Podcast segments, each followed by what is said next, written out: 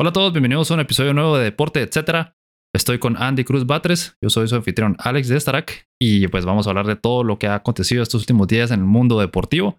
Vamos a empezar hablando acerca del carrerón que tuvimos el domingo en la Fórmula 1, la Fórmula E, como diría en Taladea Nights. Eh, fue una muy buena carrera, eh, emocionante, llena de controversia y polémica, la verdad.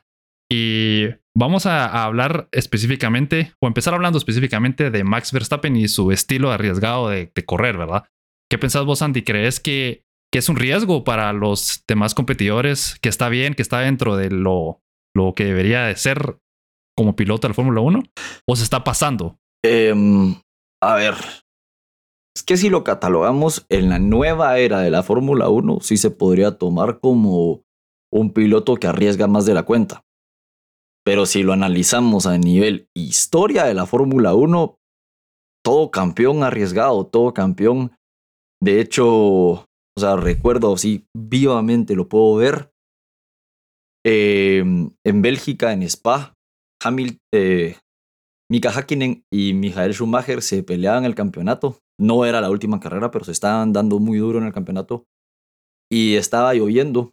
David Coulthard se deja, o sea, frena por completo para que Schumacher tenga que hacer una maniobra como la que hizo Hamilton, con la única diferencia que en esa época no existía el DRS, no existía esas ventajas. Schumacher, ¿qué es lo que sucede? Se estrella en el neumático trasero izquierdo, el auto salta, por ende, fuera de la carrera.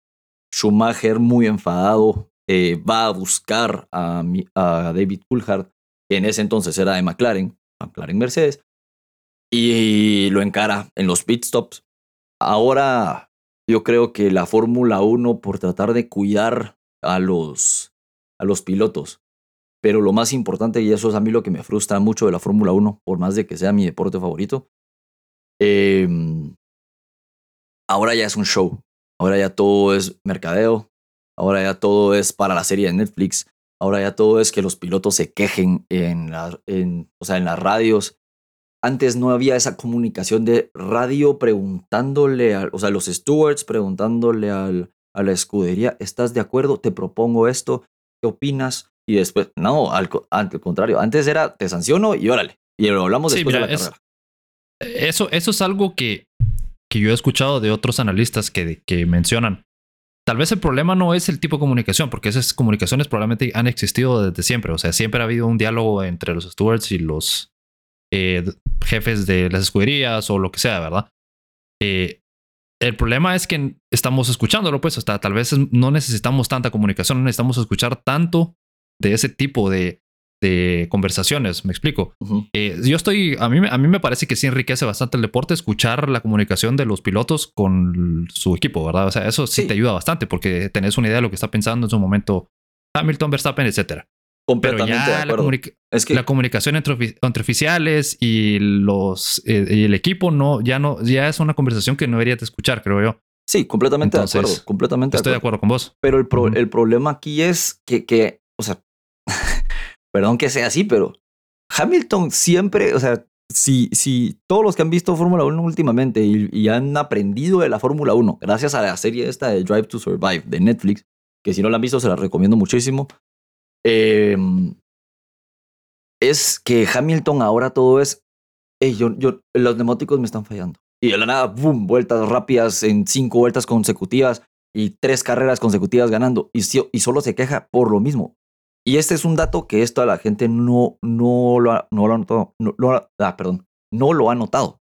El año pasado, en la final, cuando Hamilton ya iba a quedar campeón, ya se sabía y todo.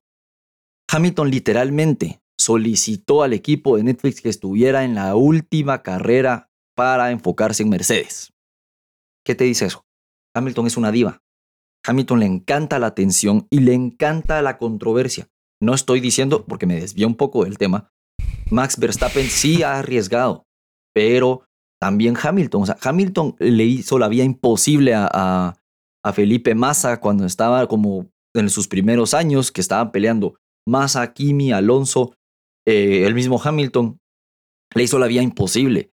Hamilton le, o sea, le pegó a Albon dos veces consecutivas. Le pegó en Brasil y le pegó después. Y toda la gente solo está criticando a lo arriesgado de Max, pero no se está dando cuenta que Hamilton, o sea, hasta ha hecho que, que, que Valtteri Bottas lo deje pasar.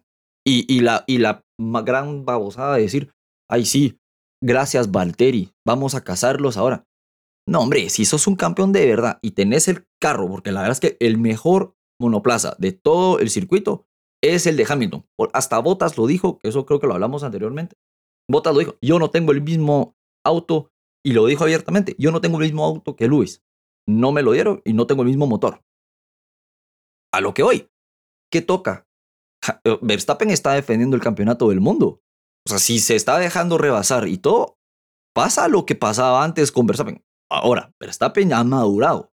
Sigue siendo inmaduro como lo hacía con, con Daniel Ricciardo, que se pegaban entre pilotos de escuderías. Y por eso es de que no lograban hacer nada con Red Bull. Pero Hamilton tampoco es una florecita. O sea, no es, no es una santa paloma que esté, que no haga nada. Hamilton casi, o sea, literalmente casi mata a Max Verstappen, 51G. Fue el, el, golpe en, en, Silverstone y todavía se fue a celebrar con su con, con, la fanaticada, sabiendo que él hizo mal, porque se nota, aunque no lo sancionaron, se, bueno, lo sancionaron con 10 segundos, que es una nada, se nota que Hamilton sigue de largo para pegarle, para tener contacto con Max. Aclaro, no le voy a Max, pero hay que decir las cosas como son. Si no, entonces mejor que corran Gokart. Sí, mira, yo, mira, toda esta cuestión, lo que vos mencionás, está bien, o sea, creo que son dos cosas separadas. O sea, el, el, estilo de Max en esta carrera, o últimamente, yo considero que es más enfocado, como vos decís, o sea, tiene todo el sentido del mundo que esté tratando de ser arriesgado para poder conseguir el título, ¿verdad? Ahora, ciertas maniobras específicas sí te pueden decir como, o sea, sí puedes, son polémicas y sí puedes argumentar algo a favor o en contra. Por ejemplo, eh, ese como break check que le hizo, que no sabemos si fue break check o no, pero sí, sí hubo algo ahí extraño, ¿verdad? Y también hubo falta de comunicación, aparece, ¿verdad? En el equipo de Mercedes entre, entre Mercedes, su equipo, el equipo, perdón, y los stewards, porque parece que le avisaron a, Verstappen que dejara pasar a, a, Lewis, perdón. Hamilton, pero creo que Hamilton no le avisaron a tiempo, entonces él no sabía qué estaba pasando. No, sé qué pasó en esa situación específicamente, pero, pero ojo, ojo, con una cosa, perdón que te interrumpa, que Hamilton declaró y pues prácticamente admitió que él sí estaba, él, sí estaba sabido, porque lo que él no quiso fue que si él rebasaba a Verstappen, Verstappen iba a tener la defensa del DRS y por eso Hamilton tampoco lo quiso rebasar. Eso quiere decir, y, y, Hamilton le hizo lo mismo a Sebastián Vettel un par de temporadas atrás, literalmente en Bakú, estaba en un safety car, ni siquiera fue en una recta 250, tal vez la la de Verstappen fue más arriesgada, pero le hizo exactamente lo mismo. Se dejó frenar antes de la, de la penúltima curva. Por eso te digo, o sea, no sé, o sea, hay muchas, muchas controversias y polémicas y muchos bandos, o sea, bando de Verstappen, bando de Lewis Hamilton. No sé, la verdad es que no sé, no, ni siquiera sé, o sea, quisiera decirte que esta carrera va a ser una carrera muy limpia, pero como van las cosas, Exactamente, eso es, eso eso es lo que, sí, completamente, o sea, ese es el, el, el miedo o, lo que muchos analistas tienen miedo que suceda, específicamente que haya un accidente, que haya un choque y que ninguno de los dos pueda terminar la carrera. O sea, nadie que, ninguno de los que estamos viendo la Fórmula 1 en esta temporada específicamente, que ha sido probablemente una de las mejores en los últimos años, si no es que de la historia, nadie quiere terminar, nadie quiere ver la última carrera del año con ambos empatados en puntos. Por cierto, eh, que después de que Hamilton ganara la carrera este fin de semana. Verstappen quedó segundo, pues están empatados en puntos. Ambos tienen, ahorita te digo la cantidad, 369.5 puntos. Y Verstappen es primero porque ha ganado más carreras. Entonces todo se va a definir en esa última carrera. O sea, sí. están empatados en todo. Estamos prácticamente es todo lo que pasó. Los que el campeonato durante el campeonato lo puedes eliminar y los pones en la última carrera y a ver quién gana y no queremos ver que haya un accidente, pues. Entonces, por eso también sale, surge esa duda del estilo de, manejo de Verstappen y si es muy arriesgado, porque tal vez no tanto de, de ocasionar un accidente muy grave, pues ojalá que no, ¿verdad? Pero más que todo, sacarlos a ambos de la contienda, ¿verdad? Y eso es lo que queremos evitar. Y, el otro tema controversial de en la carrera fue la bandera roja, la primera bandera roja que hubo. Eh, luego del que hubo ya un safety car y pues Hamilton en, en ese momento estratégicamente decidió ir al pit. Eh, Verstappen se quedó afuera y luego hubo la bandera roja y ambos tuvieron que ingresar obviamente y ahí fue cuando ya cambió Verstappen de llantas y otros arreglos y todo el carro, ¿verdad? Entonces, ¿qué pensás de específicamente esa, regla de que podés hacer cambios de, llantas y básicamente es un pit stop alargado cuando hay bandera roja? A mi parecer, no, no, no tiene mucho sentido. O sea, no debería de haber posibilidad ni de ir al pit, ni de hacer cambios, ni en bandera amarilla, o sea, ni en, en el safety car, ni en bandera roja, ¿verdad? O sea, no debería haber nada. Deberías de esperar hasta que ya estés en la carrera otra vez para poder ingresar al pit, creo yo. Porque le estás dando ventaja a todos que no tiene sentido, creo yo. Mira, estoy, estoy de acuerdo contigo en de que, o sea, o no, o, no hay una o están todas, porque no, no hay puntos medios en esta, en esta ecuación. Pero la situación aquí, y, y, eso es algo que no logro comprender, es por qué Red Bull, si el, rendimiento de los, de los medios no le estaba rindiendo tanto, y con las duras. ¿Por qué se fueron con ellos? Sí, se volvieron a ir con ellos. Ahora, respecto a la regla específica, sí te digo, eh, podría, deberían de tener la oportunidad de, suponete, en un virtual safety car, que solo bajan hasta un 40% la, la, velocidad, tal vez ahí sí se podrían detener. Pero si es bandera roja, es prácticamente cuando te dicen tiempo fuera y nadie toque nada. O sea, yo sí estoy de acuerdo que no debería ser así. Sí. Porque, pero tampoco en un safety car, porque o sea, la ventaja del safety car es, suponete, Lewis y Verstappen van en, van en la punta. O Lewis, ¿verdad? Van en la punta. Y Luis se detiene antes de, porque el safety car da una vuelta completa antes de alcanzar a los, a los líderes. En esa vuelta, si Luis detiene y Verstappen queda atrás del safety car, Luis puede acelerar con todo y dar la vuelta completa y alcanzar al safety car. Lo cual también no estoy de acuerdo. O sea, por eso te digo, o, que se detengan en el virtual safety car o en la carrera completamente limpia, ¿verdad? Yo estoy completamente de acuerdo contigo, porque ahí se ahorrarían muchos problemas. O sea, sinceramente. Como lo que sucedió ahorita el, fin de semana en, sí. en Arabia Saudita. O sea, esa, toda esa polémica, todo eso de que Verstappen se se vio favorecido y y toda esa situación se puede evitar si nadie puede hacer nada, pues, y, no sé, me parece absurdo, sinceramente, que exista esa posibilidad. O sea, ¿por qué puedes tener el chance de arreglar, mejorar, cambiar cuando todos están parados? O sea, no debería haber esa posibilidad. Pero aquí también viene una cosa, y esta, y esta pregunta se las hago a todos. ¿Por qué a Mercedes, que estaba soltando y dejando debris después del accidente con, con Ocon, que empieza a tirar su alerón y que se pega con Verstappen también y empieza a soltar de la, de la punta, eh, punta derecha de Lewis, empieza a soltar debris en toda la... ¿Por qué no lo obligaron a detenerse? Porque eso es arriesgar a todos los otros pilotos. O sea, ¿por qué no lo obligaron a detenerse para ese momento ya Pero es que pero es que, para ese momento ya no ya no querían seguir, o sea, solo más allá de, carros virtuales, ¿verdad? Pero, pero caemos en lo mismo. Mercedes queda como el favorecido.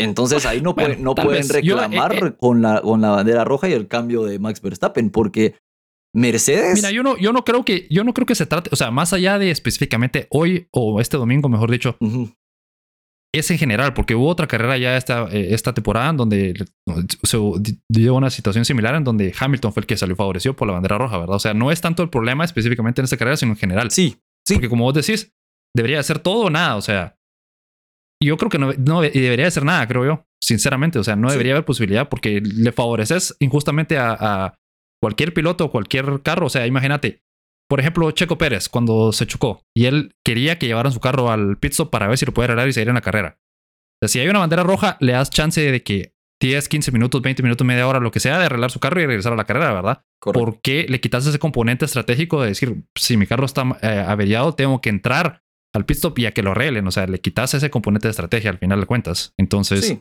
ahí estoy completamente de acuerdo. O sea, o, lo, o, lo, erradican o ponen un, por lo menos alguna sanción. Ok, vas a cambiar los neumáticos, te ponemos cinco segundos. Así como hacen cuando uno cambia la caja antes o, o tienen un accidente, salís del, del fondo de la grilla. Entonces. Sí, también. Ahora, ¿qué es lo? O sea, hablando de Abu Dhabi, te pregunto, Alex. ¿Quién crees que va a, ser, que va a salir avante? Porque el campeonato de constructores, ya, solo con el retiro de, Checo Pérez ya estuvo. O sea, son 40 puntos que tendría que remontar Red Bull. Y Botas no, ni se va a pegar, ni Hamilton. Bueno, esperemos, pues, pero ¿quién crees tú que va a ser el, el campeón? Mira, yo, yo creo que va a ser Hamilton. Yo creo que Hamilton. Mira, la ventaja que tiene, o bueno, la pequeña ventaja que ha encontrado Red Bull últimamente es que han encontrado velocidad en su, en su auto, ¿verdad? Pero yo creo que Hamilton va a ganar por la experiencia. O sea, yo vi en esta carrera que la experiencia fue lo que le ayudó más que todo a recuperar el, liderato y terminar ganando la carrera. Porque Verstappen por momentos, o sea, como lo hemos mencionado, por su estilo de manejo arriesgado y por querer tener, o sea, por querer ganar el título, arriesga demasiado. Yo creo que Hamilton, a pesar de todo, no dejó que ese, eh, las maniobras de Verstappen, que, que todo lo que sucedió se le fuera a la cabeza. Yo creo que Verstappen todavía está en ese punto en donde situaciones así lo, lo, lo, perjudican mentalmente, ¿verdad? Lo vimos y lo escuchamos en el radio que se quejaba, sí. que decía, ¿por qué tal y tal persona está haciendo, por qué tal y tal persona está haciendo lo otro? Yo creo que Hamilton preguntaba, decía, sí, esto no tiene sentido, pero siguió y siguió y siguió. Y entonces yo creo que ese es el componente donde tiene ventaja Hamilton sobre Verstappen. Los creo... dos son, tienen la capacidad de hacerlo, pero yo creo que Hamilton va a ganar solo por la experiencia y por eso, la experiencia y la inteligencia. Sí, como que por el temple en sí, pero. Ajá. ¿Sabes qué, ¿Sabes qué es lo que? Pues la tristeza. Yo también creo que va a quedar Hamilton, pero eh, fue exactamente lo mismo que le pasó a Vettel hace dos temporadas. Vettel le llevaba, si no estoy mal, en 38 o 28 puntos a Lewis Hamilton. En Alemania empieza a llover. Vettel se pega en un safety car. O sea, en un safety car se, se pega, queda fuera la carrera. Y la temporada se vino por completo abajo. Esta ocasión le pasó a Max con el nuevo motor de, de Hamilton que estaba destrozando a todos. Ahí sí es, es, es de los constructores, o sea, sí. Ya vimos el año pasado que a Russell le dieron el auto de Hamilton y Russell iba a ganar la carrera. O sea, también el auto tiene mucho que ver. No es de que Hamilton tenga todo. Pero estoy muy de acuerdo contigo que lo que ahorita va a ganar es la mentalidad. Y, y Verstappen está en una mentalidad de casado, no, de casado, mientras que Hamilton es la de cazador, pero tranquilo. O sea, Hamilton está Sí. de depredador esperando a que venga la liebre y pase por acá porque solo hago esto. Exactamente es lo que va a pasar. La Verstappen va a cometer, porque Verstappen está con un margen, de error del 0.000001. Ujú. Mientras que Hamilton no tiene margen de error ahorita porque cualquier cosa que pase, cualquier cosa que pase, eh, su mentalidad es yo no hice nada y yo estoy tranquilo. Hamilton tiene siete títulos. Ajá, Siete. es- eso es exactamente, completamente. O sea, es, es cierto, Hamilton, como vos mencionas, cuando tenés ya tantos títulos, tal vez, o sea, yo es que no sé cómo decir esto sin que suene equivocado. O sea, yo no estoy diciendo que Hamilton no tenga la- el hambre de ganar, pero es diferente ganar tu octavo título que tratar de ganar tu primer título. Eso es lo que yo creo que quiero decir. Sí. O sea, yo creo que Verstappen tiene tanta hambre de ese título que no le importa qué pase, no le importa chocarse, no le importa, o sea, arriesgar con tal de Así es. ganarlo. Yo creo que Hamilton es un poco más eh, precavido en ese aspecto porque sabe que, que puede tener un poco más, como vos decís, un margen de error un poco más grande que, que Verstappen al final de cuentas.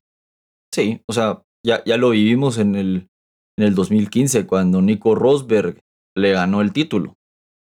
Hamilton ahí, o sea, en esa temporada Hamilton venía, pero se venían pegando, se pegaron en España, y, y ahí fue la, la única vez que yo he visto que les den el mismo auto a los dos pilotos de Mercedes y los dejen correr.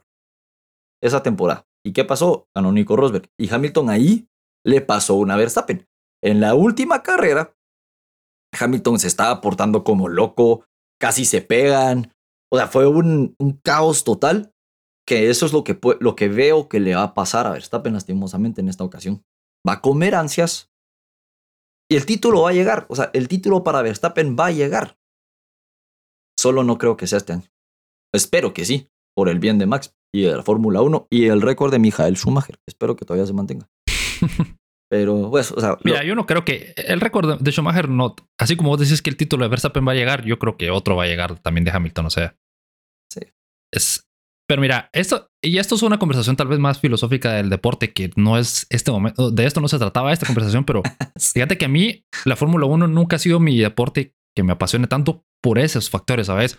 Por factores como que el, que tiene mejor auto tiene mucha más ventaja que los otros, o sea, sí es cierto, en otros deportes como el fútbol americano, el básquetbol, etcétera, si, si un equipo es de un mercado más grande, tiene más dinero, entonces puede comprar mejores jugadores. Eso sí es cierto, eso es una ventaja competitiva al final de cuentas. Pero al final siempre se resume en tu capacidad como atleta, o sea, no porque tenés el mejor guante o el mejor clit o la mejor que te dio el casco vas a ganar el partido.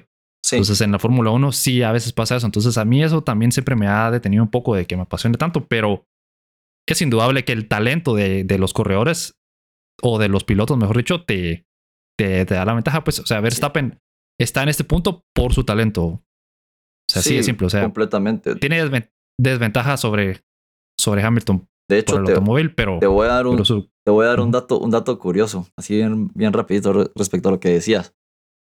Eh, para que veas que en sí la escudería tiene presupuestado ciertas cosas en la temporada 2012-2013, Kimi Raikkonen tenía un contrato con Lotus que era un, 50, o sea, un bono de 50 mil euros por cada punto eh, sumado a la, temporada, ¿verdad? Porque tenían contemplado que Lotus iba a estar peleando décimos puestos, o sea, no iba a sumar tantos puntos. A lo que Kimi Raikkonen demostró que es de los mejores pilotos en la historia, Kimi Räikkönen aseguró 390 puntos esa temporada, lo que se ganó 19.5 millones de euros extra, lo cual hizo que Lotus casi estuviera en la quiebra. La escudería.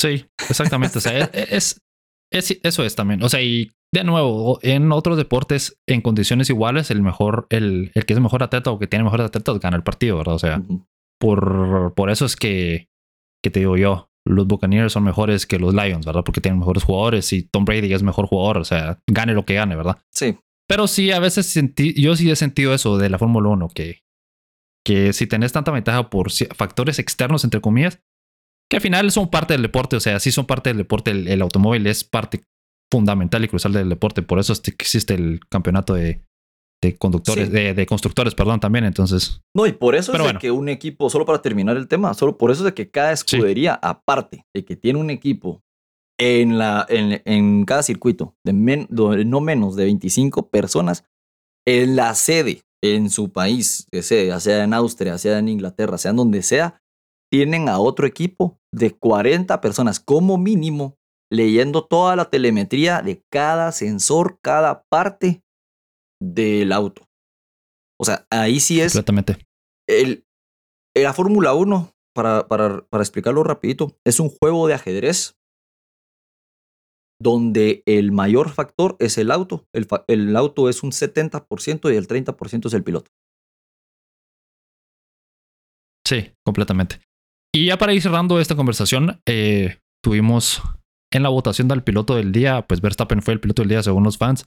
¿Estás de acuerdo? Yo no sé si estoy de acuerdo por todos esos temas polémicos de controversia y por todo lo que hizo. Y no solo fue el incidente del break check, sino que también hubo un incidente después de la segunda salida o la tercera salida, no me acuerdo no, creo que fue la segunda salida, si es cierto, que Hamilton ya le había ganado la esquina y él sale de la, de la pista para de la línea blanca y para mantener la posición. y se tuvo que relargar y Ajá, entonces e, ese tipo de situaciones para mí lo, yo creo que fue muy rápido el voto, o sea, tuvo que haber sido diferente el voto al final. Para mí tuvo que haber sido, o sea, Esteban Ocon.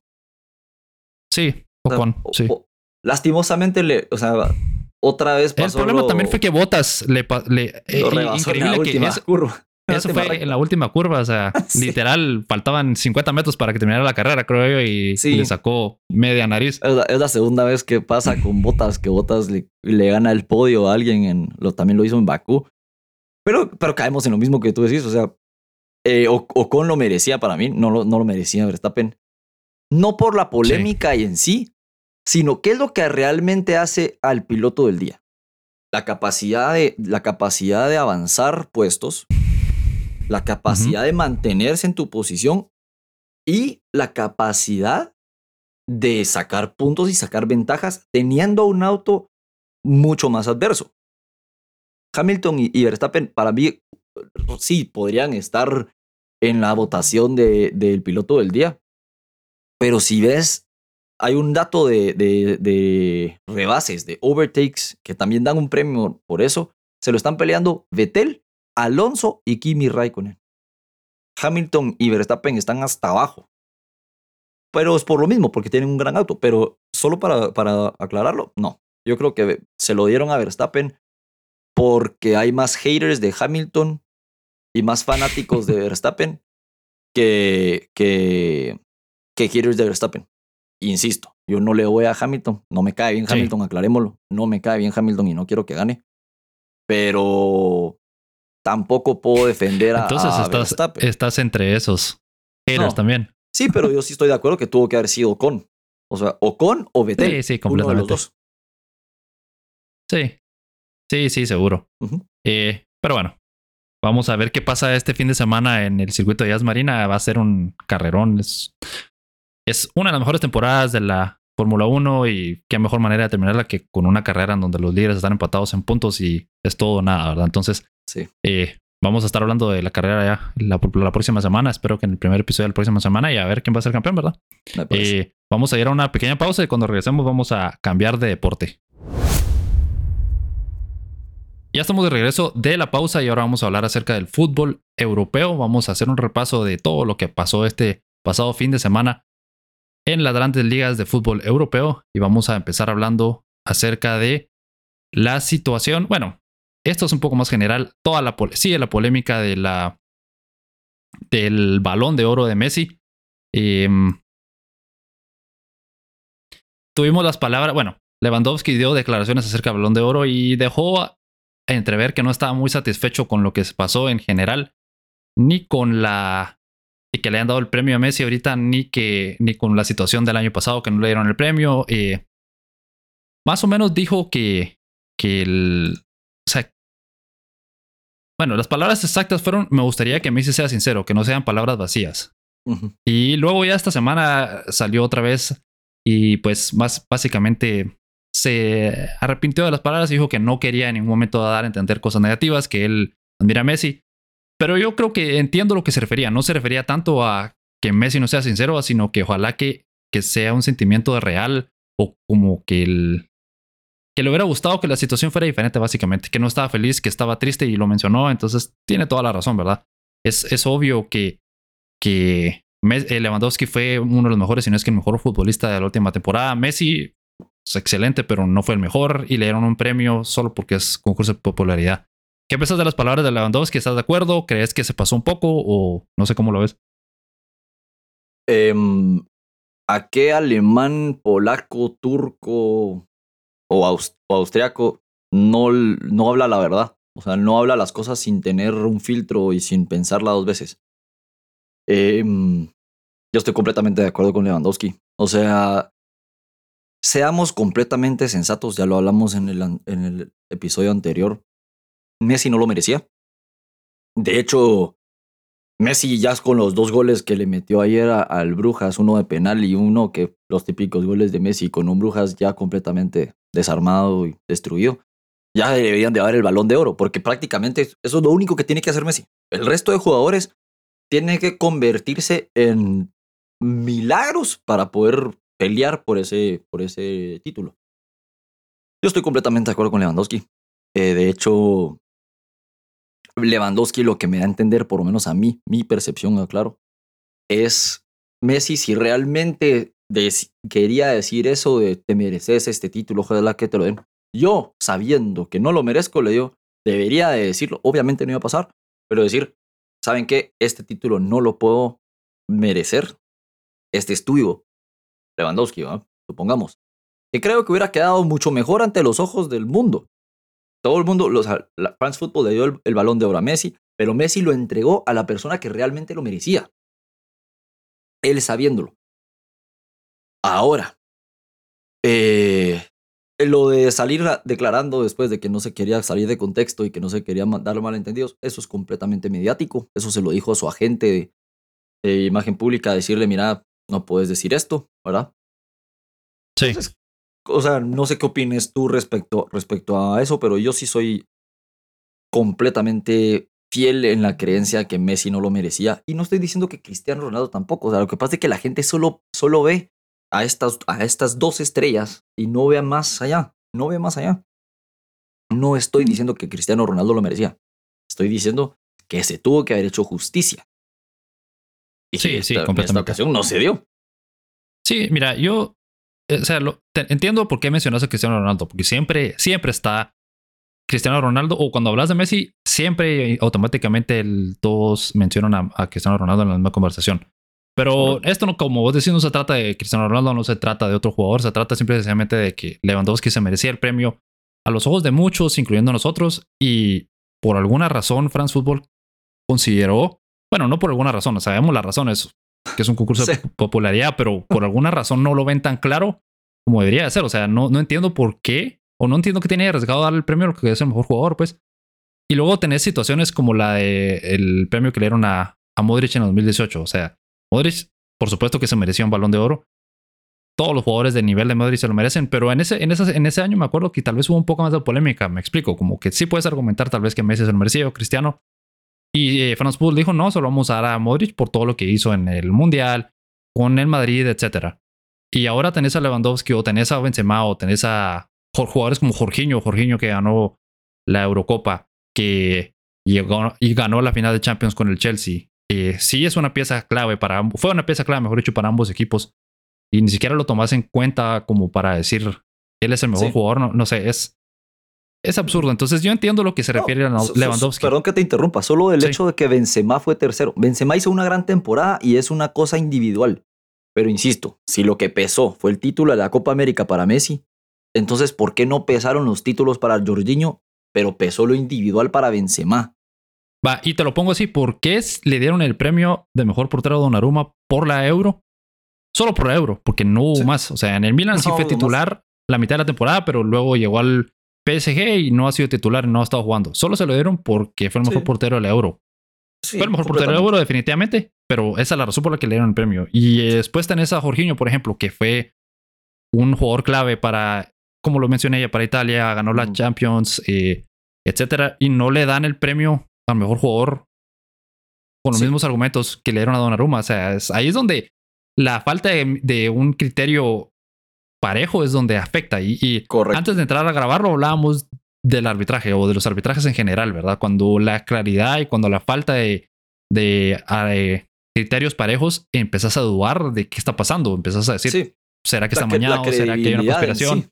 La credibilidad completamente. Entonces, eso es donde yo creo que tiene razón Lewandowski de estar triste y estar enojado, pues porque la credibilidad, y esto ya es algo que hemos hablado en otras, en otras situaciones o ocasiones, eh, ya está completamente por, los, por el suelo, pero aún así afectas a jugadores que creen o, justamente hicieron una buena campaña o fueron el mejor del mundo y, no les das ese reconocimiento porque el balón de oro pesa bastante. O sea, cualquier aficionado de fútbol le preguntas cuál es el premio máximo para un jugador, te dicen el balón de oro.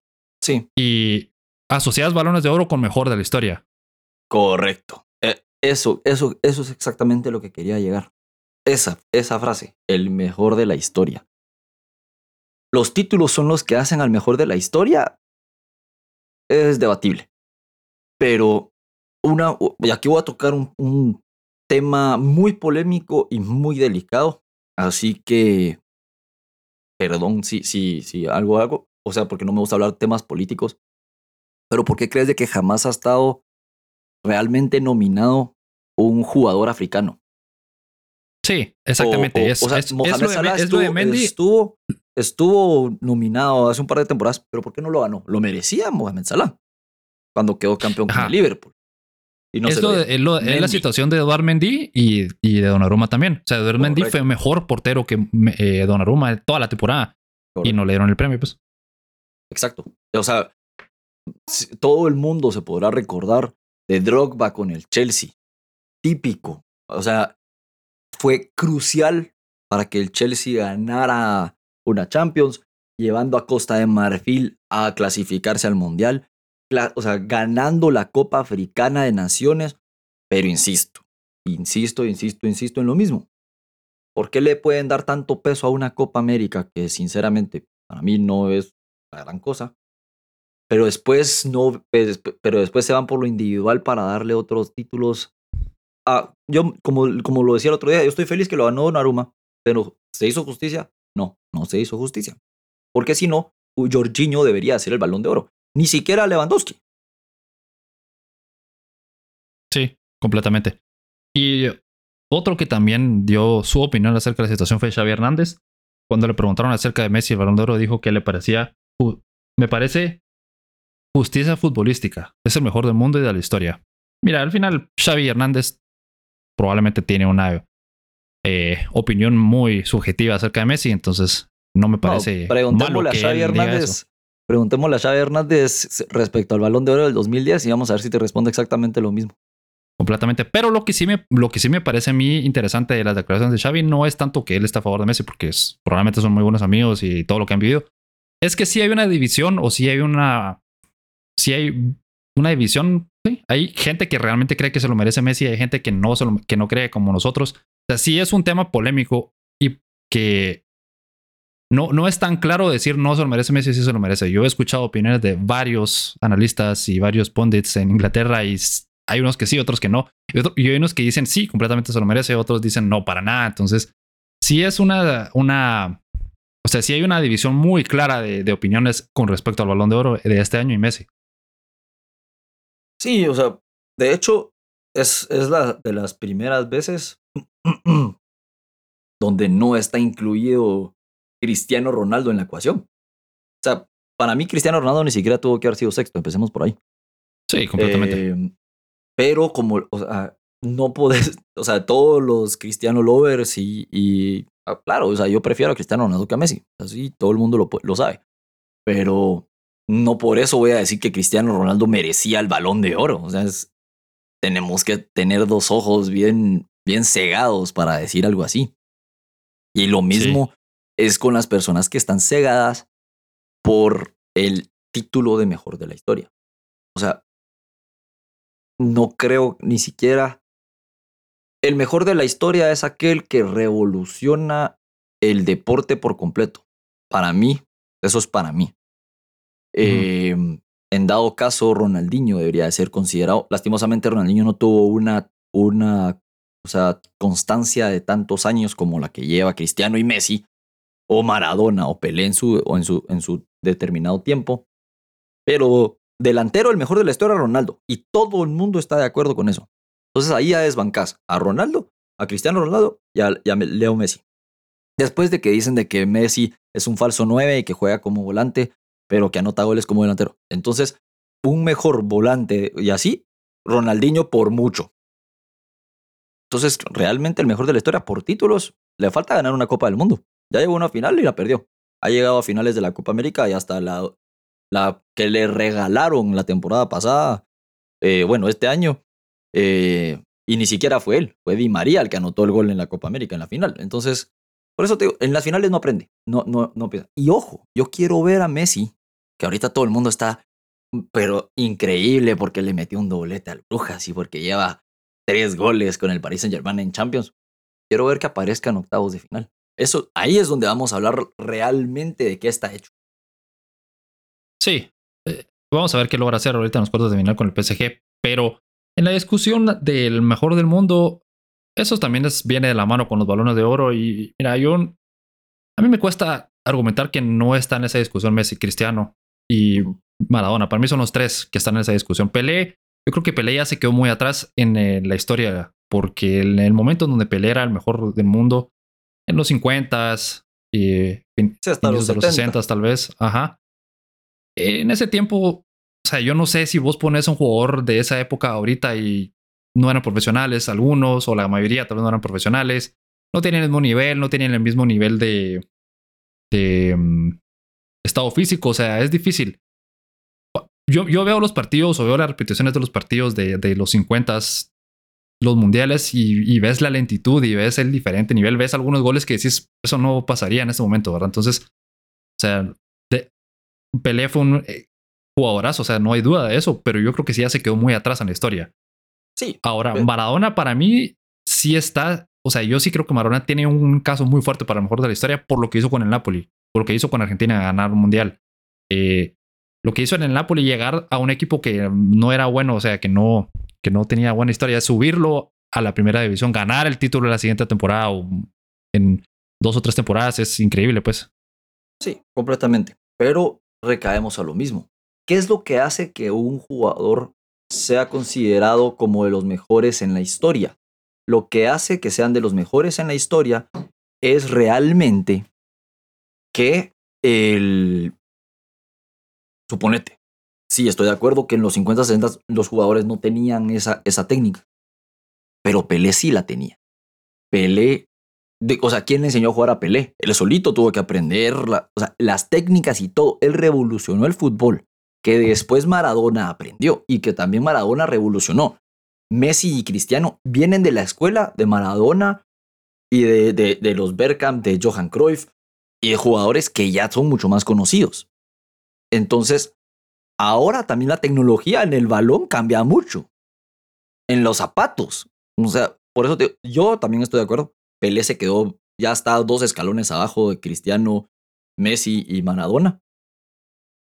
Em, también creo que de los mejores jugadores en la historia, sí es Maradona. ahorita todavía le tiene, y le va a tener, le va a tener eso, ese rango a, a Cristiano y a Messi por mucho tiempo. Pero yo sí creo sinceramente que como jugador, si quitamos todos los títulos, como jugador es mil veces mejor Cristiano Ronaldo a nivel de, cómo se formó y cómo se hizo.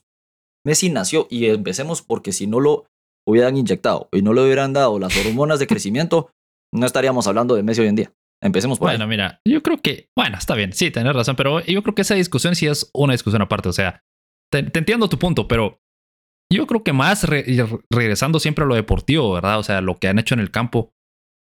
Yo estoy de acuerdo con vos y yo siempre pensé en eso. Si comparas, eh, o me gusta siempre hacer la comparación del mejor peleador libra por libra en el boxeo con el fútbol, futbolista. O sea, si agarras y decir quién es el mejor futbolista en una eh, con más completo, para mí es Messi, eh, perdón, Cristiano Ronaldo que Messi.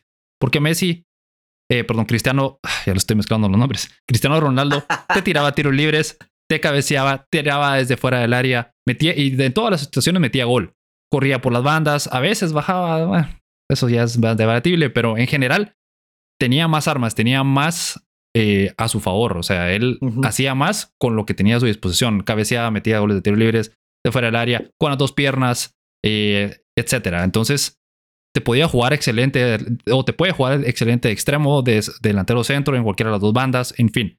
Messi siempre me pareció un poco más limitado. O sea, Messi mete buenos goles de tiro libre, por supuesto, pero por su propia estatura y por su, por su somatotipo físico, no es el que te va a meter muchos goles de cabeza, ¿verdad? Nunca fue su fuerte, tampoco los tiros libres. Los penales, o sea, sabemos que tenía muchos problemas con penales. Cristiano Ronaldo siempre fue sólido con penales. O sea, al final de cuentas era habilidoso y estoy seguro que muy pocas personas en el mundo le pueden quitar el balón de Messi del pie. Pero para mí, eh, Cristiano Ronaldo es el mejor jugador libra por libra por todo lo que podía hacer. Sí, yo, pues yo siempre lo vi así es que recaemos a lo mismo. ¿Dónde, ¿Dónde es que Cristiano Ronaldo aparece? En los momentos claves del partido. O sea, si, creo que lo dijimos en, un episodio, en uno de los episodios atrás. Si los, sin los goles de Cristiano Ronaldo, el Manchester United estaría eliminado y en el fondo de la tabla de la, de la Champions League y, y, peleando el descenso en la Premier League. O sea, Cristiano, y después Cristiano, cuando batió el récord de goles en la, en la Champions League, fue a partir de octavos de final. Él, no, él creo que había metido uno o dos goles en la fase de grupos y después en octavos de final se, se destapó por completo y resulta que llegó hasta la final anotando goles. y, no, y no a cualquier equipo. Atlético de Madrid al Bayern de München. O sea, entonces ahí es a donde yo digo que Cristiano tiene la balanza. Ese va a ser un debate que nunca va a terminar. O sea, para todos los que nos están escuchando, de seguro nos van a. Porque ya, ya he tenido un par de, de, de, fanáticos por ahí que me escriben y me mandan artículos y que me dicen: Mira, para lo que hablas de Messi, para que veas que no sé qué, qué me decís de esto y Penaldo. Y no estoy diciendo tampoco que, que, que Cristiano sea un dios, así como todos ponen a Messi como un dios. Pero. Sí. O sea, pero mira, al final, para cerrar esta conversación, porque la verdad es que ni lo teníamos en el guion y ya nos desviamos, extendimos, pero lo que sí hay que reconocer y hay que decir es que somos afortunados vos y yo y todos los que vemos el fútbol de haber visto a Messi y a Cristiano juntos en estos últimos 10, 15 años. O sea, Sí, fuimos, la verdad es que eh, bastante Somos unos dichosos y privilegiados. dichosos, privilegiados completamente porque podemos discutir aquí horas y horas de quién es el mejor, cuál es el mejor Sí. jugador de los dos, de, de la historia, etcétera. Pero lo que es indudable es que lo que vimos en el campo de ambos lo veo difícil que se vaya a repetir de aquí a Sí. saber en cuánto tiempo. Entonces, No, la verdad es que ha sido una dicha.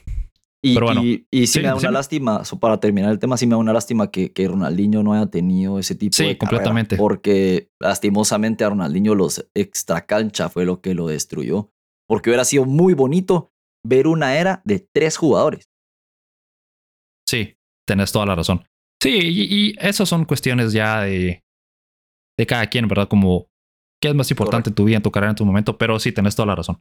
Y ya, cambiando de, de tema, hablando siempre de fútbol, vamos a hablar acerca de la Premier League. Tuvimos que el, en los resultados más interesantes, el Chelsea perdió el liderato tras caer 3 a 2 ante el West Ham. Y con esto, pues el City y el Liverpool, que ambos ganaron sus partidos, lo superaron. Y ahora el City es primero con 35 puntos, el Liverpool es segundo con 34 y el Chelsea es tercero con 33 puntos.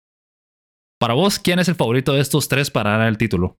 Sigue siendo el, el Liverpool, como lo dije el otro día, por el potencial ofensivo. Eh, el City, el, o sea, el City lo que tiene que hacer es, es, el City ya le están exigiendo una Champions League.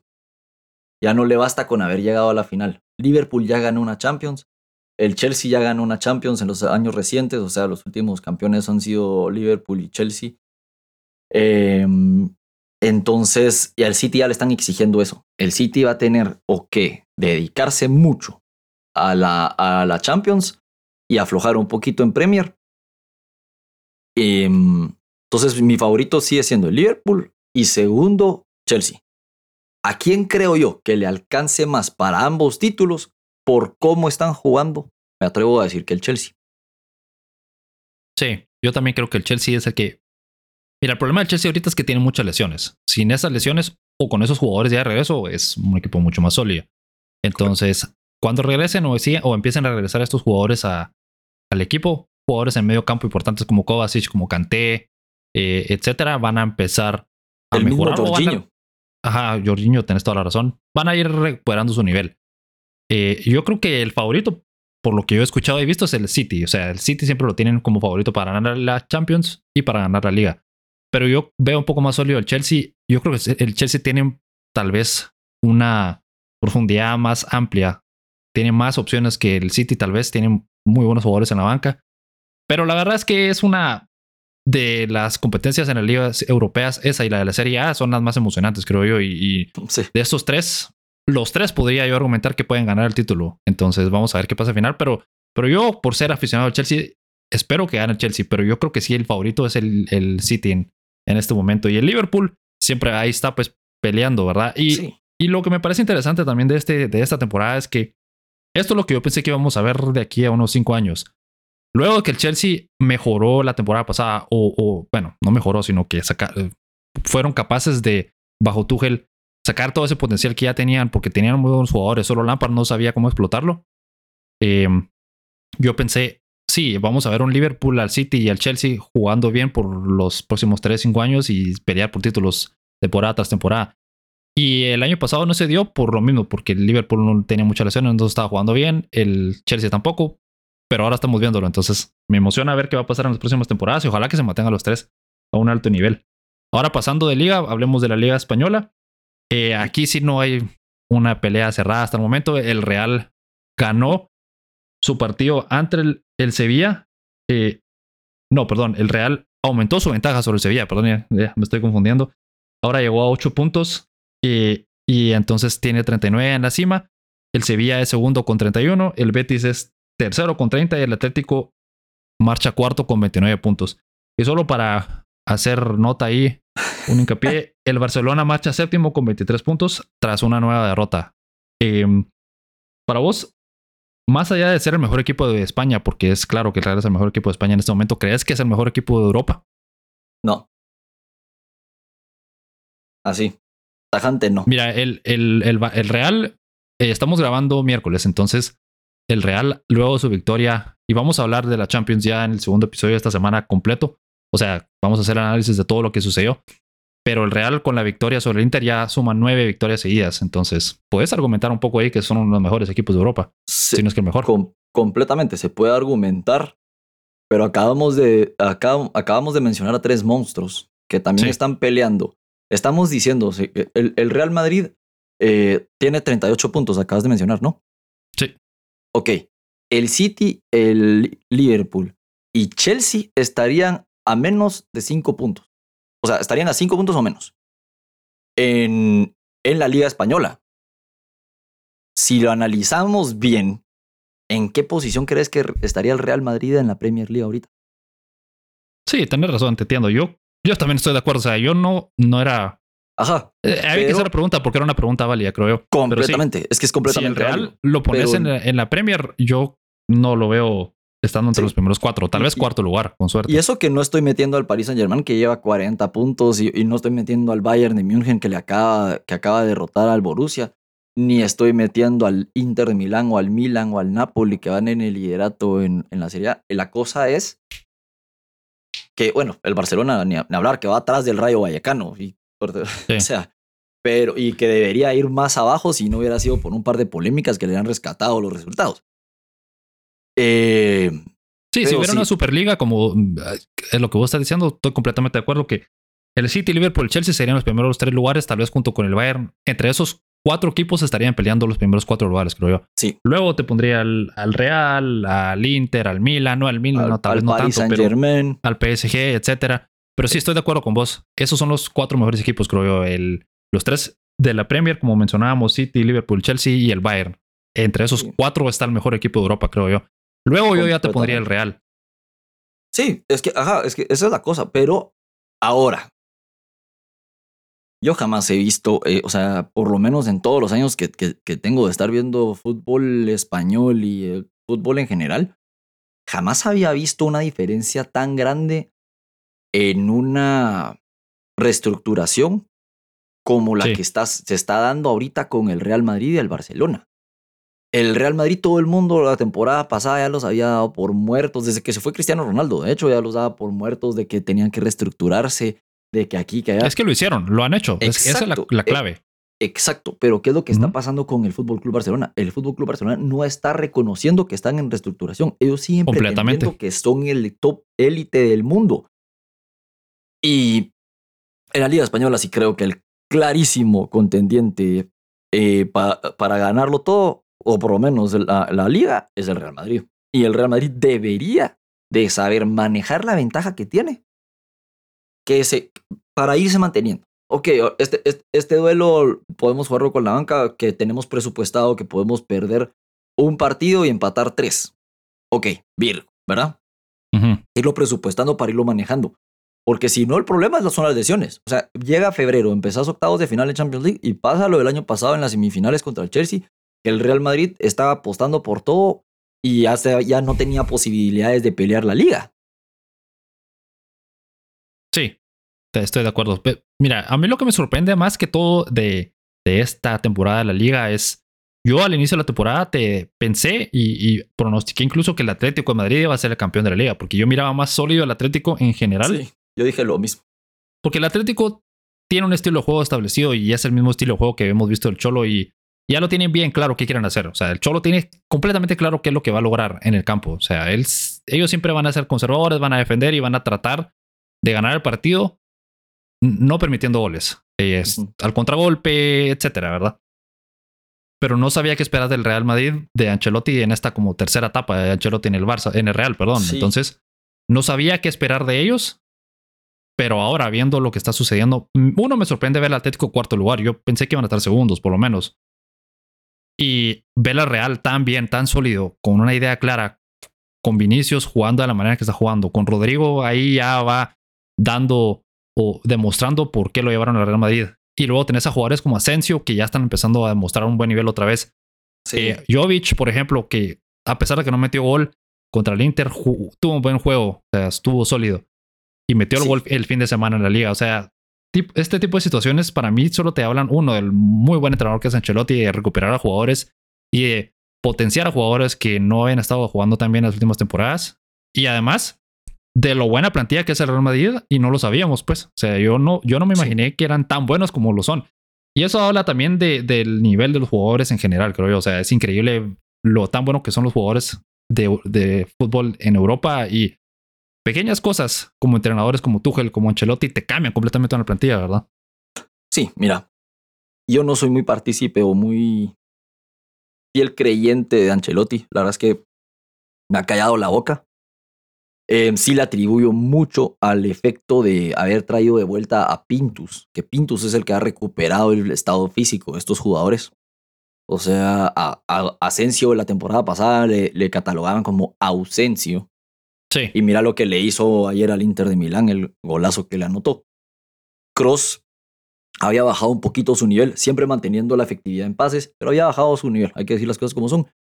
El golazo que también anota ayer lleva varios partidos promediando más de 93% de su efectividad en pases nuevamente. Entonces sí, estoy completamente de acuerdo contigo. Yo también tenía favorito al, al Atlético de Madrid. El problema aquí en sí no es la mejoría del Real Madrid, sino el decrecimiento del rendimiento del, del, Atlético de Madrid. O sea, el cholismo ya está muy, muy quemado. O sea, ya lo quemó, ya no, ya no aguanta más. Y Ancelotti llegó a hacer al Real Madrid exactamente lo que llegó a hacer hace un par de temporadas con el Everton. Ok, este Everton está caído. El Real Madrid, no, todo el mundo sabía que tenía buena plantilla. El problema es que no tenía calibre. Y eso, ¿sabes qué fue lo que? O sea, como yo lo, lo veo, Zidane puede ser muy buen entrenador, o pudo haber sido muy buen entrenador. Zidane llegó a tener un equipo armado por Ancelotti para ganar esas tres Champions. Después ya no supo qué hacer. Entonces se ganó la liga con resultados de 1-0, 1-0, 1-0. O sea, literalmente un tipo de cholismo, si lo queremos poner así, o catenacho. Entonces, Ancelotti ahorita lo que está llegando a hacer es a rescatar lo que él había fundado unas temporadas atrás. Sí, tenés toda la razón. No lo había visto de esa manera, pero estoy de acuerdo. Y, y, te, y te, te, surge la duda, ¿qué hubiera pasado si Ancelotti se hubiera quedado? Que no sé si hubieran ganado los tres, las tres Champions o no, pero hubiera sido interesante ver a Ancelotti con uno de los mejores Real, Real Madrid de la historia o una plantilla, pues porque tenían esa plantilla que ganó las tres Champions en cuatro años, para mí son las mejores plantillas de la historia. Con sí, Modric, eh, Cross en su mejor momento, Cristiano, Benzema, Bell jugando bien. Eh, Aunque lo Navas, increíble. lo Navas, Sergio Ramos, Varane, Carvajal, este, este antes de sus lesiones. Este equipo pinta para lo mismo. O sea, si, si, realmente, si realmente logran, porque la mayoría son jóvenes. Courtois es joven todavía, Militao es joven, Mendy es joven. Eh, bueno, mm, Crody. Eh, hay, una, buena mezcla de juventud y, experiencia, creo yo. Correcto. Entonces, cabal. O sea, yo, yo quisiera ver esta nueva etapa hasta dónde le alcanza, porque recordemos que lo que hablamos en otro episodio, ahora ya no tienen la misma paciencia con los directores técnicos como antes.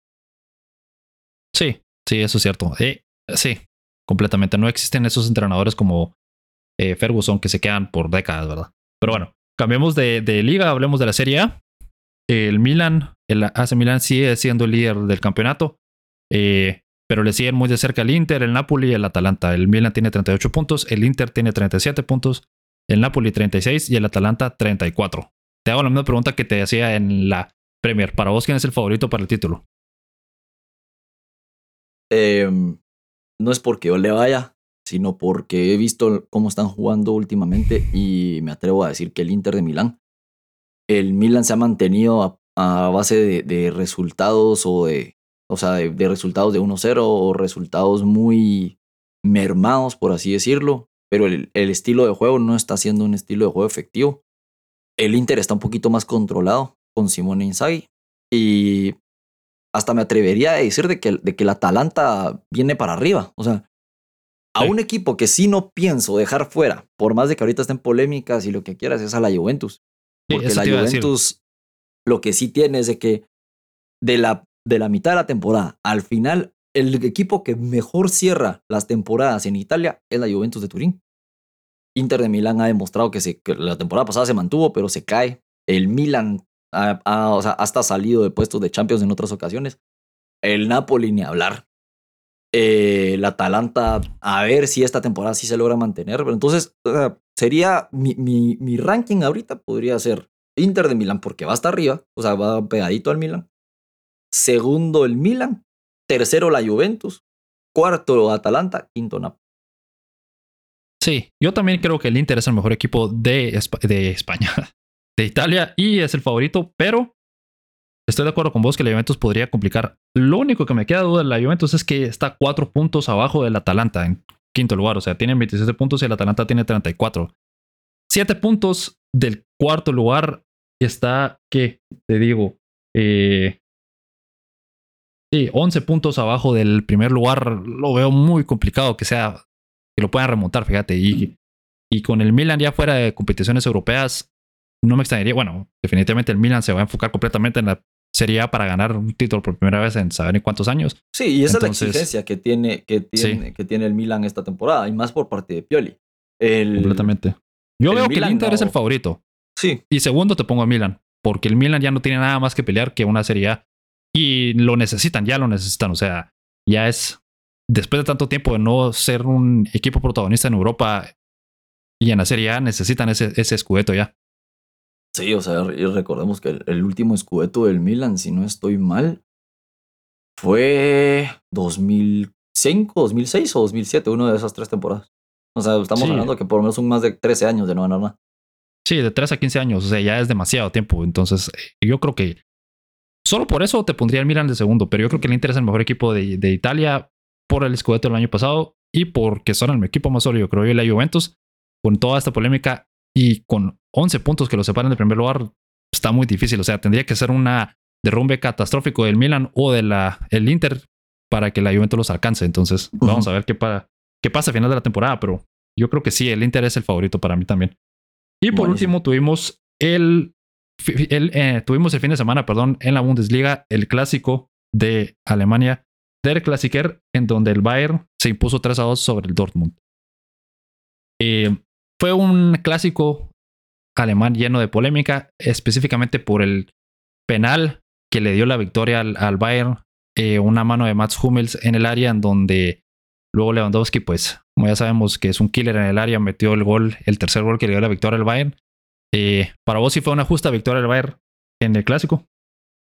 No, creo que tuvieron que haber empatado. Ese, ese penal fue demasiado rigorista.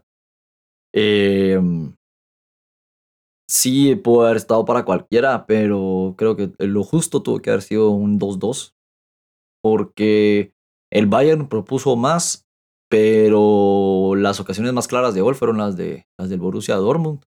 Aparte que es increíble, es increíble que Erling Haaland, o sea, pensar que Erling Haaland hace tres partidos estaba lesionado y lleva seis goles contando Champions League, es ridículo. O sea, lo que este joven está haciendo es, es ridículo.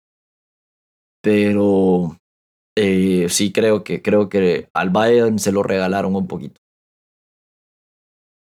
Mira, yo veo la repetición, o he visto la repetición varias veces, y sí es una, sí, así es mano, sí le toca el balón en la mano. Sí. Y con la, con la regla o la modificación a la regla en las últimas temporadas, si hay, un énfasis en donde si es mano es penal. Entonces, para mí el problema no es esa jugada específicamente, sino que el, el Dortmund pierde el partido en los dos errores que, llevaron a los dos primeros goles. Ambos errores de Mats Hummels en, la salida, o sea, básicamente el primero le regaló el balón a los jugadores del Bayern y con eso anotaron el, primer gol. Y en la segunda en el área, en lugar de, ahí sí que al estilo de juego o, o al muy coloquial el pelotazo, tirar el balón a donde caiga. Y trató de salir jugando, no sé qué es lo que intentó hacer y de nuevo le cae el balón a un jugador del Bayern y anota el segundo gol. Entonces, sí. Eh, yo veo que es más errores o son más errores del, del Borussia, perdón, lo que llevaron a la derrota, más allá de una jugada específica polémica del árbitro. Sí, sí, o sea, sí estoy de acuerdo, pero el problema, el problema es que caemos en lo mismo que estábamos hablando eh, del arbitraje. O sea, Ahora ya ni, si sabe, ni, se sabe qué, qué, qué, es mano, qué no, qué es falta dentro del área, qué no. O sea, porque para mí, o sea, yo viendo la, repetición, tienes que tener la intención de buscar o bloquear la trayectoria del balón con la mano. Hummels no está ni siquiera viendo la trayectoria en sí. Entonces, sí le toca la mano, evidentemente, pero para mí no, o sea, para mí no es penal en sí porque no está buscando detener la trayectoria del balón. Entonces, es la percepción de cada uno. Eh, sí, insisto, o sea, sí estoy de acuerdo, completamente de acuerdo contigo. Los errores defensivos son los que te pierden campeonatos, de hecho. O sea, ahorita por, con esto el Bayern se puso a cuatro puntos en lugar de que el Dortmund hubiera podido estar arriba. Estaban a un punto y ahora están a, cuatro puntos con 34 y 31 el Borussia, ¿verdad? Entonces, y también, también debo decir que, que el Dortmund, los últimos clásicos de, de Alemania ha pecado de ser un equipo muy tímido. O sea, la verdad. Sí. Pero en este partido sí, sí intentaron ganarlo, o sea, sí fueron por el partido. Pero eh, los errores, ¿verdad? Los errores son los que te, te determinan. Sí. Sí, entonces, sí, al final fueron muchos errores del, del Borussia, perdón, y el Bayern, con Lewandowski sobre todo, es difícil, o, van a aprovechar esos errores siempre. al final tenés que tener un equipo, un duelo, mejor dicho, un encuentro sólido, un desempeño sólido en todo el encuentro para ganar un equipo como el Bayern y el Borussia no lo tuvo. Y esto me lleva a las palabras de Jude Bellingham, que criticó fuertemente al árbitro después del partido. Eh, hizo alusión al el escándalo en donde se vio involucrado el árbitro Félix Weyer eh, ya hace varias temporadas de, de amaño, pero y dejó como entrever en que si tenés un árbitro que ya lo habían encontrado culpable de amañar partidos o había estado involucrado en una situación así, ¿qué esperabas de un, qué, qué, podías esperar del arbitraje en este partido? Y para mí, las palabras de Bellingham, Bellingham son, vienen de la frustración. O sea, me parece absurdo que, que lo esté comparando. No creo que haya una mala intención del árbitro. La jugada es demasiado polémica o demasiado eh, rifirrafe como para que digas es un claro penal perdón, fue una clara jugada a favor del Bayern y no debe haber sido penal. No, sí hay un cierto componente donde puedes argumentar que sí fue. Entonces, me parece que fue una, palabras equivocadas o, no, no fue correcto lo que hizo Jude Bellingham y no debieran de haberlo puesto a él a hablar en ese momento. O sea, él es un jugador. Sí, es un jovencito. Muy, o sea... muy bien articulado. O sea, él siempre aparece en la. O sea, siempre es el que habla de parte del, del Dortmund, pero en ese momento tuvo que haber llegado un jugador con más experiencia, tal vez más Hummels, por ejemplo, y decir no, fue una decisión polémica, pero ni modo, perdimos el partido, lo que sea. No decir esas cosas. Completamente. O sea, por algo la, sanción que le pusieron, tú me, me corregirás. 40 mil euros. Pero es que aquí hay dos cosas. Si, si, si el árbitro marca el penal, el favorecido es el Bayern. Si el árbitro no marca el penal, el favorecido es el Dortmund. O sea, siempre va a haber una división de opiniones. Ahora, em, completamente de acuerdo. El que tuvo que haber dado la cara, y no tanto por el, por el penal, sino por los errores defensivos que anteriormente mencionaste, es Matt Hummels. Aparte que supuestamente él es el líder del Borussia Dortmund. Cuando él se fue al Bayern y volvió al Dortmund, él dijo, volví a casa, volví, nunca me tuve que haber ido, me disculpo con la afición, entonces, más en un duelo de tanto calibre como es enfrentar a tu acérrimo rival. Ahora, yo si hubiera sido la Bundesliga, em, también no hubiera puesto a este árbitro, la verdad, porque recaemos a lo mismo de los arbitrajes. Lo que hablamos de Ayetkin, que ojo, ojo con lo del con el Barcelona, eh, pues que Ayetkin va a ser el Benfica Dinamo Kiev. Entonces, no sé, no quisiera decir cosas, ¿verdad? Pero ya se dio en dos ocasiones. Y cabal, lo que tú decías, pierde credibilidad el deporte. Sí. Sí, sí, completamente. Pero yo, yo creo que de esto Bellingham va a aprender a ser un poco más precavido y tener más, eh, medir más sus palabras en la hora. De, o sea, puedes decir lo que querrás, tenés derecho a tu opinión, pero lo decís en el vestuario y probablemente esto es lo que están hablando ellos en el, en el túnel al terminar el partido. O sea, estaban mencionando, entre ellos, los jugadores del Dortmund han de haber estado diciendo, ¿cómo es posible que nos pongan a este árbitro si ya tuvo esto, esto y lo otro, verdad? Pero no lo decís en, en una o sea, no lo decís a los medios, no lo decís público, o sea, lo decís entre en privado y si tenés algún problema, eh, pues ya el equipo pone su queja, ¿verdad? Entonces, al final, me pareció un poco eh, fuera de lugar las palabras de Bellingham, pero pero ya fue sancionado, ya tuvo su castigo. y va a aprender de esto definitivamente. O sea, un jugador tan joven como él con tantas cualidades, es, no le puedes dar, no le puedes poner esto o no le puedes, no puedes utilizar esto en su contra por mucho tiempo. O sea, solo fue un error y ya, ahí va a quedar, ¿verdad? Sí, ahora la pregunta. Si hubiera sido Mats Hummel el que dice estas declaraciones, ¿crees que la sanción hubiera sido la misma?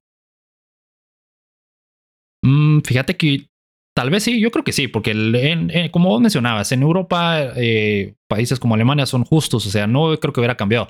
Pero si hubiera sido más sorprendente, más sorprendente, perdón, y más tal vez un poco más de shock ver a Hummels con toda la experiencia y, el liderazgo que tiene decir esto. O sea, de Bellingham, muchos argumentan que tiene 18 años, o sea, por mucho que sea articulado y que sea inteligente y que pueda hablar con los medios, no quiere decir que no pueda cometer errores. Ahora, si tenés un jugador tan importante como Hummels, decir esto sí ya es una. Es más todavía serio, creo yo. Sí, ahora para ponerle un poquito de comedia, no sé si viste la, la escena donde Haaland y Lucas Hernández se encaran en, el, en un tiro de esquina. Bueno, no, o sea, en el tiro de esquina, pero eh, se encaran y se, se chocan. Y viene Lucas Hernández y se le trata de poner al brinco a Haaland y Haaland solo se le queda viendo y literalmente Lucas Hernández le pone la mano así como que no, no pasa nada. se le vio la cara de, que su alma se fue, se consumió. Sí, es que Haaland. Sí, Haaland, ¿cuántas le va a sacar como dos cabezas a Lucas No, de, pues? deja eso, o sea, el simple hecho de ser noruego te da esa cosa de vikingo, escandinavo, no sé, pero te lo juro, yo cuando vi la imagen no podía creer que realmente Lucas se le haya tratado de poner al brinco a Erling Haaland. Sí, no. No pero mira, esos son roces del partido. Al final queda ahí, pues estoy seguro que ya ahorita ya se les ha olvidado completamente y han de hablar y no, no, no, creo que sean amigos, pero van a tener una relación normal de rival a rival, ¿verdad? No, no creo que haya pasado pero sí es cómico ver en esa situación la diferencia de estatura y de tamaño y todo. Y decís como es como cuando ves a un perro más pequeño tratando de ladrar a un perro más grande, algo así, ¿verdad? Pero bueno. Con esto llegamos al final de este episodio.